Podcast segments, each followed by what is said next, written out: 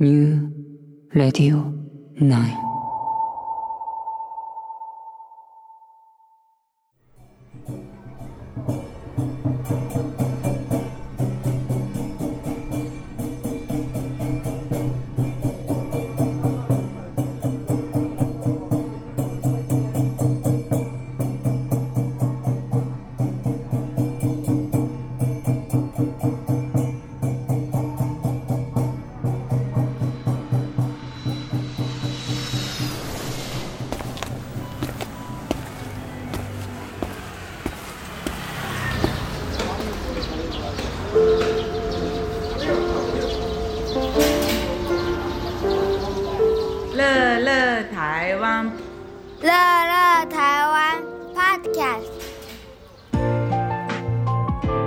初めての台湾で誰よりも台湾が好きになるふれあいすり込みトリップ。林みかんちゃんミュージシャンの、えー林みかんちゃんと一緒にカフェアートブックフェアレコードショップえー、夜市を回りました。なんかすごいいろいろ連れてってくれたんですけど レコードショップ店内の様子はですねなかなかこういい話いっぱい聞けたんですけど BGM がちょっとかぶっちゃってき苦しい感じになっちゃったんで、えっと、買ってきた山内さんが買ってきたレコードの紹介します。覚えてるかな？どれだ、はい。うん。えっと、まずレコードを2枚。で CD を3枚。はい。してもらいました、すごい紹介してくれたよね。そう。お店の人すごいフレンドリーで、なんか多分僕がいろいろ探してるっていうのをすぐ気づいてくれて、うん。どういった音楽がいいんだとか、うんうんうん。えージャンルはとか、うん。台湾がいいのかあのレコードはどうだレアなのがどうとかすごい教えてくれて、うん、でなんかあのちょっといろんなところにピアスしてるかっこいいおじさんだったから、うん。怖い人かなと思ったら話し始めたらなんかこう親近感を覚えたんですけど帰りにみかんちゃんがあの人私がなんか僕がやコラボしたとかいろいろ言ってるからあの人ミュージシャンなのって聞いたら DJ マイケルっていうすっごい台湾でトップクラスの超有名な DJ でうちの旦那の友達だったっていうのが 後で分かったんですけどだからすっごいやっぱなんか愛情があるよね。そうですね、うん。だから音楽好きなのはまあもちろんだしアーティストなんですけど、うん。だから好きな人に対してはすごい丁寧に、うん。あのどうだいってレコメンドしてくれる感じがすごい親切で。最初ねカウンターの中に入ってずっとでっかいデスクトップの Mac 見て、なんかピアスいっぱいしてて黙ってるから なんかあれとか思ったけどすごい親切だったから、うん。なんかもし言葉が英語とかになるのか Google の翻訳とかになるのかわかんないけど行ってみると音楽好きの人はすごい面白い体験ができると思います。店名はですねえっ、とね中国語では「スーローチャンピオンハン」って言って4階のレコード店みたいな名前ついてるんですけど英語では M アットマークの M レコーズ。で本人に聞いたら何て読むの？って聞いたら M&M レコーズって言ってました、うんうん。はい。とまずじゃあレコード？これがねすごいレアだよって教えてくれてて。台湾で売ってないって言ってましたよね。ジャケットがねまあオバ Qの雰囲気を思わせる青のベースにオバ Qの雰囲気を思わせるキャラがバンって乗っててそれで「ノエ246」とうんうん。力だね。って書いてあるなんかお化けみたいなのがビュンって飛んでるレコード版です。はい、はい。でこの「ノエ246」であってるのかちょっと読み方がわかんないんですけど、うん。これが有名なストリートアーティストうん。らしくってでその先ほど言ってたあの全然売ってないっていうのは前に日本の名古屋に、うん。えーポップアップストアやった時に出した限定のレコードで、うん。えーお店の方がそのノーエー246かな、うん。そのストリートアーティストの方と知り合いだから限定でうん。置いてたレアなもので台湾では全然売ってない、うん。多分これ1枚で,、うん。でカセットのバージョンもうん置いてはあったんですけど、うん。レコードはちょっとこれ1枚だけでどうですか？って教えてもらったあ感じですね。のーそれジャケットも可愛いしあとなんかいろんな結構すごいそうそうたるメンバーがなんかコラボしてるみたいなことも言ってましたよね。そうですね。なんか音の方でも。なんかサウンド的には、えー原住民のギタリストの方があそうだそうだ。えーボーカルを担当してて、うん。ロックのサウンドでエレクトリックな感じ。うんうんうんうんうんで、えー、とボーカルギターベースとかいろんなアーティストが参加してるトリビュート版みたいなうん。多分感じになってて、うん。でお店の方がおすすめしてたのが、えー、と5曲目サイド A の5曲目の曲がなんかある映画のシーンであ出てくるすごい人気にになった映画のシーンで出てくるセリフを歌にしたみたいな、あれ多分セリフを使ってるっていうことですよね。多分サンプリングとかしてるのかなと思って、うんうんうん。多分そういうのってプロの、うん。えっと、有名なアーティストとかだったらなかなかできないうんことだと思うんで、うん。やっぱインディーズならではというかそういう、うん。なかなか流通しないからこそできる音楽の表現だと思うんで、うん、リーワン同学って書いてある。力に王様の王に同同じに学校の学っていうね、うんうんうん。みんななんかなんだろう学校のクラスメイトみたいな感じ。そのリーワンが何なんだかわかんないけどそういうような名前がついてます、でトータルで12曲入ってる感じですね、で裏もそのおばきゅうっぽいといううんか、うん。うん、でこのノエ246さんっていうアーティストさん結構いろんなデザインした T シャツとかステッカーとかも売ってる感じらしくて。うーん。で今回はこのレコードなんですけどさまざまなあのアイテムを販売してるうん。アーティストさんでした、うん。でこれがおすすめということで一枚うん選ばせてもらいました。じゃあレコードの2枚目がアーティスト名があのね親孝行の孝に順調の順に一族だからなんか親の言うことを聞く一族みたいな直訳するとシャオシュン一族だから親孝行一派みたいな感じで、うんでギターベースドラム、うんううん。でギターとベースがボーカルも兼ねている3人ですね、で英語米のバンドがアドミニッシュとトリオ。っていうバンド名。でねなんかね歌って20年憎んで20年あの犯行の方式最後の終わりの一種みたいな書いてある。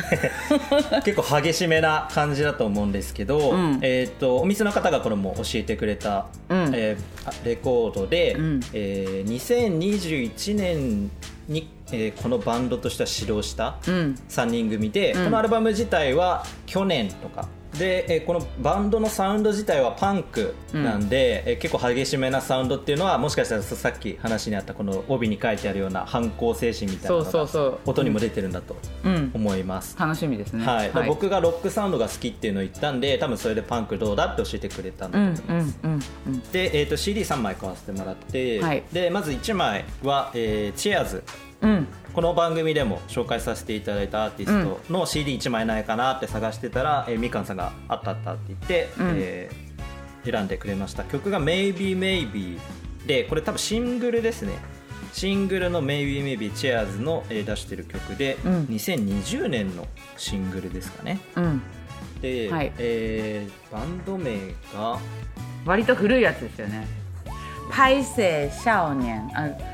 パイセイえっ、とねごめんね、ごめんねボーイみたいな。ごめんねボーイ。でこれは、えっと僕がみかんさんになんかいいアーティストいないですかねちょっともう往年のみたいのっていうかなんか長くやってる人のっていううん。お題目を与えて、で、うん。有名なバンドで人気なもう有名なバン、名盤って言われるようななんかないですかって聞いて、えー選んでもらった。でもその中から本当にドストライクのやつもいっぱいあったんだけどちょっとこれはうんうん少しこう斜めいってるような。でもこのジャケット昔から見てんですよね、はいはいはいはい、うん。黄色いアルバムの背景があって表がめっちゃお魚の。魚拓。魚拓？魚拓？多分台湾語とかで歌ってるロックですよね、うんうん。そうですね。確か。アルバムが多分 EP ぐらいの多分すちょっと多めな。12345曲ぐらいかなで、おえージャケットの大きさは、えー、と7インチシングルのレコード版ぐらいの大きさでちょっと普通の CD シングルよりは大きい。しまったらはみ出るって感じ。そうですね。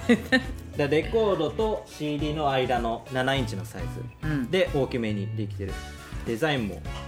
めっちゃ印象には確かにつくものなんで、うん。これはおすすめしてもらったんでせっかくなら聞いてみようということで。海味って名前だよ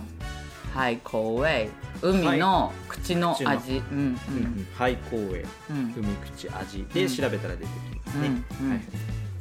えこれはもう完全にデザインだけで。ジャケ買いだよね。ジャケ買いです。本当に普通の CD のパッケージと形が変わっていてまず紙なんですけどカッティングされて、えー、と CD のね端っこが切れてるんですよね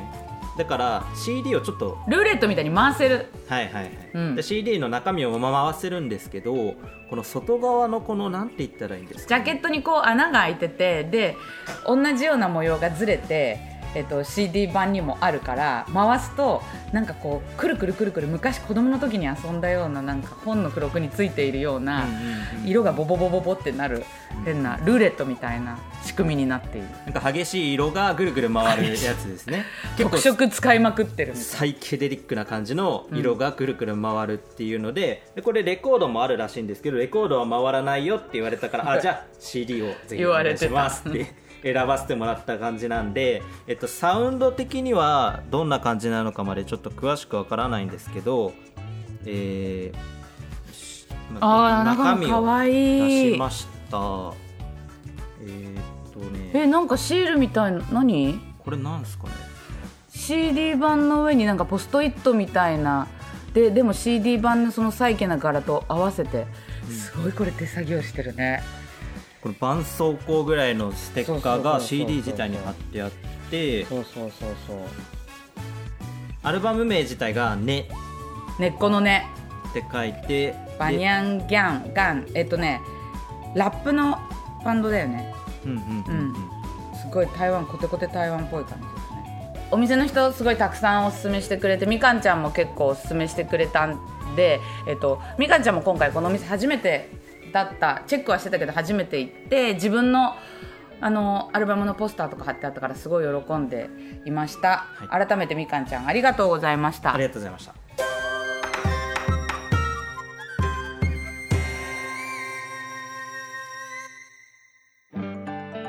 さてララ台湾ポッドキャストふれあいすり込みトリップラストはお土産ですえー、旅に欠かせない要素の一つであるお土産。今回はこれを買っておけというお土産のおすすめを紹介したいと思います。えー、っとねやっぱりみんな食べ物をよく買って帰りますよね、はいはいはい、だからお店だったらまあ、もしこの西の方うちのお店のある方あの漢方街に来たらみんなドライフルーツを買ったり漢方街だと味見しながらドライフルーツ買えるんですよ。だからまあ自分で好きなドライフルーツ買えばいいけどなんかものすごい恐ろしいほどカラフルなやつとかはやめといた方がいいし 表面にジャリジャリ砂糖がついてるようなやつは、うん、まあ、ドライフルーツって大なり小なりちょっとあのキープさせるために保存させるためとか色を保つために糖分は使ってあるんですけどあのなるべく使ってないやつの方が果物の味が分かるので、うん、というのとあと美味しい果物を旬の時期にドライにしてるからやっぱりそういうものを持って帰りたいじゃないですか、うん、だから味見するにしてもその激しい色のものはやめましょう、はい、砂糖がジャリジャリついてるものはやめましょうって感じで味見をお店の人させてくれるんでそれで買って食べるとドライフルーツはいいかな、はい、あとはまあ、うん、お茶もねあの美味しいお店お茶屋さんで試飲させてもらったりするのあるんですけど人にあげるんだったらお茶っ葉はやっぱあの茶文化を体験してないとえ台湾茶ってどういうふうに入れるの？温度大丈夫？どれぐらいの量入れたらいいの？ちっちゃい急須で入れなきゃいけないんだよねとかみんなそういうことになってあげた人が割と尻込みしてじゃんじゃん飲んでくれなかったりする。それ安くもなかったりするから今すっごいいろんなお茶屋さんティーバッグのものを出してるんですよ、人にあげるんだったらティーバッグのものをあげた方がもうなんかマグカップで飲めるような量に茶葉が入ってるしで中国茶って狭いところで開かせた方が1戦目2戦目3戦目ってこう段階を得てお茶の味を楽しめるのを小さい急須で飲ませてたんですけどティーバッグならもうその中で小さいじゃないですか狭いじゃないですか、はいはい、だからそれもまああの浸しっぱなしにしないでちゃんと2分ぐらいとか1分30秒でこう引き上げてあげると5戦目6戦目までいいお茶だったら飲めるのでそういう説明をしてティーバッグでじゃんじゃん飲んでねって言ってお渡しするのがいいしまあティーバッグになってる方が手軽だったりパッケージも金額も手軽だったりパッケージも良かったり軽いしいいと思うんですね、お茶をその 150g ゴボンってもらったって相手が困っちゃうんで、あとはあの、まあ、パイナップルケーキはみんな買いたがるけどあれ重いんですよねあそうなんですね。結構ねなんか箱にドカンと入っててで最近のタイプのパイナップルケーキはあのなんだろうこれ10年ぐらいかな。あの地のパイナップル？品種改良されてない酸味のあるパイナップルをあの中に編んで作ってるから酸味と繊維がはっきりしててリアルだよっていうのを売りにしてるんですけど一個一個がその代わりでかくなっちゃったんですよ、昔は麻雀パイみたいなのをちょっと34倍にしたぐらいのサイズだったんですけど今もうなんかすごいでっかくてあれ1個食べたらなんかご飯食べれないぐらいのサイズになんか直方体になってて長方体になってて、でで一個一個も値段がすごく高くなってるからあの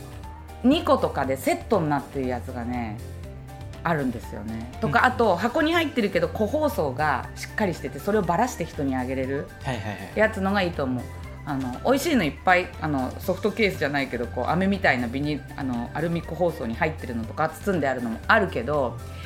なんかばらまいたりとか人にちょこっとあげるんだったらい中が箱の中で個包装がしっかりしているものとかあとね今空港にあのサニーヒルズ東京青山にもあるパイナップルケーキ屋さんが桃園空港にサニーヒルズが2軒ぐらい入っててスタンドと店舗があって、はいそれを買うといいと思います。あのササニーヒルズ2個だけでちゃんと箱に入ってて100元っていううん見栄えもしっかりしてて人にあげやすいやつがあのあったりするからそれをいくつか買っていくっていうのもいいしで松山空港を使う人東京帰るのに松山空港はもうチェックインしてからあのちょっとタクシーで1メーターぐらいでサニーヒルズの本店に行けるので、そこで買え買えばいいかなっていうのとあとまああともううちのお店ですごい推しててみんなが大好きなのはピーナッツのお菓子。ピーナッツのお菓子あのポンフっていうところのピーナッツ菓子でもう、うん。ピーナッツペーストを固めてガリッとしたような感じでうちの店は3種類扱ってます、うん1個はもともと最初から推してたレトロなキャラメル包み手で包んであるレトロなやつなんですけどそれがすっごいやっぱり見た目もなんかレトロなのでみんな買って帰るんですけど賞味期限がちょっと40日ぐらいなんですよ。うんうんだから島から送られてきて店頭に並ぶともう多分もう1週間ぐらいは減ってるので。あはいはいはいはい、うん。でだからすぐに渡す場合はそれでいいんですけどそれとほぼ似たようなのでえっ、とマサイチって正しい位置って書くやつが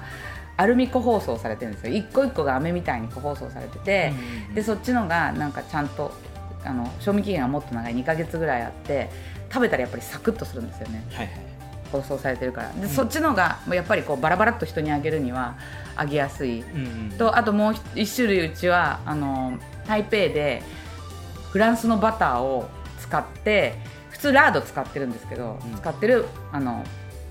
ファーシャンスピーナッツのお菓子も入れてます。それはまたちょっと全然違ったタイプで長々ピーナッツ菓子を食べてきた人今度そっちに移行するぐらいあれうまいよねっていうぐらいちょっとこうなんか美味しいすごく美味しいピーナッツの入っているクッキーみたいな洋菓子みたいな感じのもあってうちはその3種類売ってますがやっぱ根強いのは一番最初のあの正義っていうところのポンフのキャラメル包みのやつ。うん。見た目がいいから面白いからかな、ううん。ん、でも私たち自身があの日本に行って人に渡す時は残りの2つの方が揚げやすいので、うんうん。そっちにしてます。はいはい。あと観光客が行くので大好きなのはあの新農市場神の農民の農の新農市場とか新農生活っていうところが台湾のリーンデルカを目指して作られたあのお店なのでいろんな台湾の食材とかが見た目のいいのがうん売ってます。こんな感じかな。あとはまあお茶屋さんでお茶飲んで試飲して気に入ったのがあったら買っていけばいいし自分には茶葉を買いはいはい。お友達にはなんかテティーィーバッグがいいと思います、はい。なんかどれを買おうと思いました？もうあとちょびっとしか時間ない。け どいやーピーナッツのやつはうん。買おうと思ってたんですけど、今まだ日ちょうど収録で来させていただいた、今今日このタイミングではなんかねすごい人気で売り切れになっちゃってて、うん。まあでもあのフランスのやつがあるからそれ買ってって。はい。はい。この後見させていただきますはい。ということで本当の本当にここで番組ディレクターとはお別れです。まだお土産を買う時間があるのかなどうなのかな、えー 台湾の2泊3日いかがでしたか？はい。もうそもそもがまず海外自体も初めて、うん。でそもうもちろん台湾来るのも初めてだったんですけどあの、まあ、青木さんにあのいろいろ教えていただきながらっていうのはあったんですけどあの本当に街の皆さんがすごい親切なのは話には聞いてたのを実感できて僕がやっぱスマホであのこれくださいとか、うん。あの英語すら苦手な、うん。あの単語で言うしかできない人でも向こうがあの頑張って汲み取ろうとしてくださって、でこっちがシェイシェイって言ってもすごい笑顔で送り出してくれる人ばっかりで、うん。その人の温かさっていうのは直に感じることができて、うん。うん。リフレッシュにもなるし刺激を受けることもできるし、うん。すごい楽しむことができたえー2泊3うん。日でした、でも意外に101とか大都会の方にあと一歩っていうところまで行ってなかったりとか、うん。あと私はあれも食べてほしいこれも食べてほしいとかいろいろあったんですけどなんか今回どこ行っても本当混んでたしであとあのみかんちゃん提案のものとかにうちらもヤッホーって乗ったりして 全然ルートがずれてたりとかしたから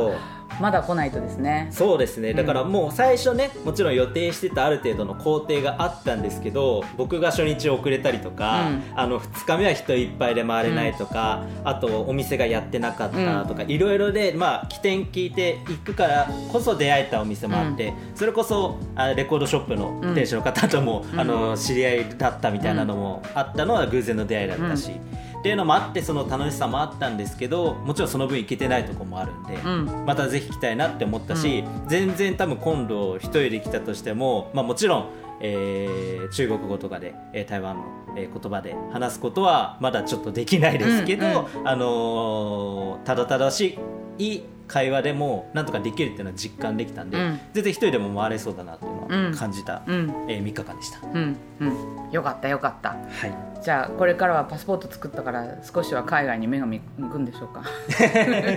でも本当に選択肢として海外行ってみるっていうのはお休みができたらあのプラスされました。うん。うん。これまでだったらいやまあ日本でいいよ、うん。でも日本でも旅行行そんな行かないでしょ、はい。うん、でもなんかあのそうなんか言葉通じない人たちが親切にしてくれるのとかすごいやっぱりなんかすごいこうねいいよね。あれはなかなか日本では体験できないし特に台湾とかあと韓国も私好きなんですけどタイとかも好きだけどみんなよくね言葉通じない人のことを相手にしてくれるなと思いますよね。そうするとはい。日本で今度外国の人が来た時にそういうふうにちょっとねしてあげようっていう勇気にもなるし、はい、うん、いいんです。言葉通じなくてもいろんなところに行ってください。はい。はい。今はね Google 翻訳あるから。スマホ片手にね何とでもできますそうそうそうそう音も出てく喋ってくれるから、はい。行ってまたもっと来てください。ありがとうございました。はい。次回からまた通常の配信に戻ります。どうぞお楽しみに